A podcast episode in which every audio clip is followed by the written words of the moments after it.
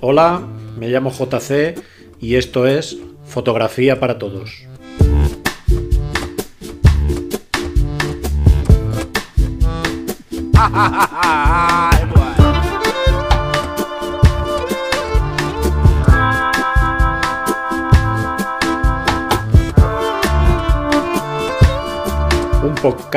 Que pretende que escuchéis una serie de experiencias y consejos para que aprendáis fotografía desde el nivel cero. Y por qué no, quizás algún día podáis vivir de este.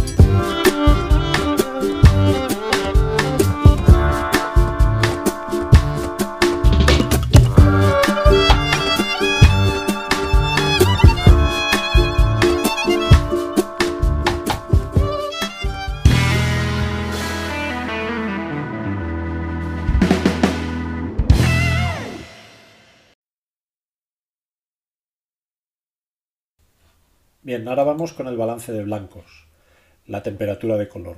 Sí, habéis, habéis oído bien, no me he vuelto loco. El color tiene una temperatura, no como lo que estáis pensando, en desprender grados de calor, pero sí el concepto de frío o calor como calidez de imagen. Vaya palabras. Básicamente la temperatura de color podríamos resumir que es la forma en que unos colores dominan más que otros. Si la fotografía domina el color azul, la sensación es más de frío, menos cálida. Sin embargo, la dominancia de rojos y naranjas en la fotografía da una sensación de más calidez. Un día nublado puede tener hasta 12.000 grados Kelvin, es decir, una luz muy azulada.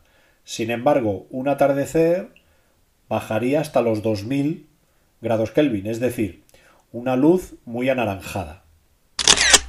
Si apretamos el display de nuestra cámara trasera, veréis que hay un rectangulito justo debajo del exposímetro en la parte izquierda eh, que pone AWB normalmente. Este es el modo automático que tiene la cámara de medir la luz y el más utilizado en la mayoría de situaciones. El siguiente, el siguiente modo de medir es eh, que podemos elegirlo, es la luz de día, que el logo es un sol con unos rayos. El siguiente es el efecto sombra, que se ve una casa con unos rayos que proyectan como si dijéramos la sombra lateral de la casa. El siguiente es el nublado, se ve una especie de nube.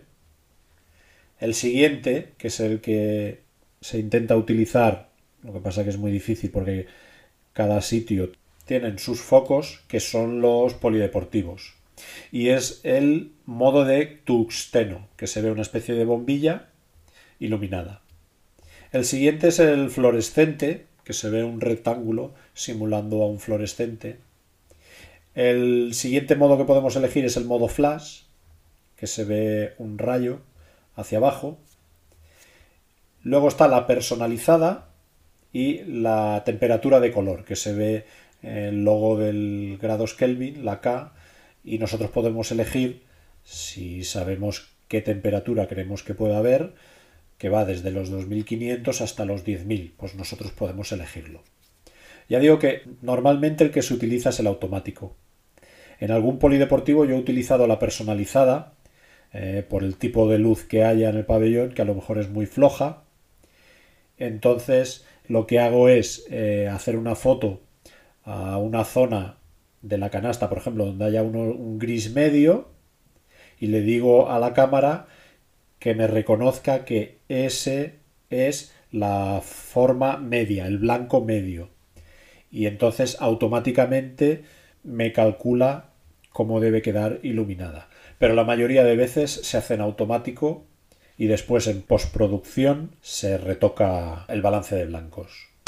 Si una foto sale, recordemos, un poquito azulada, da sensación de frío y si queréis que sea cálida tiene que ser en color rojo o tirando hacia naranja.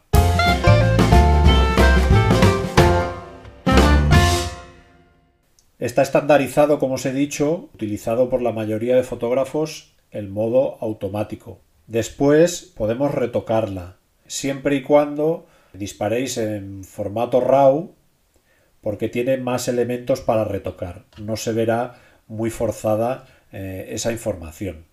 Sin embargo, en JPG la cámara hace automáticamente ella la selección y compresión de color. Por eso luego es más difícil modificarla.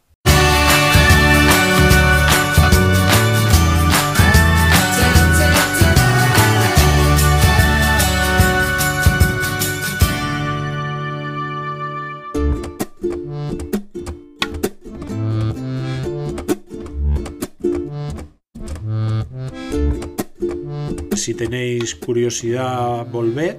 Recordad, aquí en Fotografía para Todos.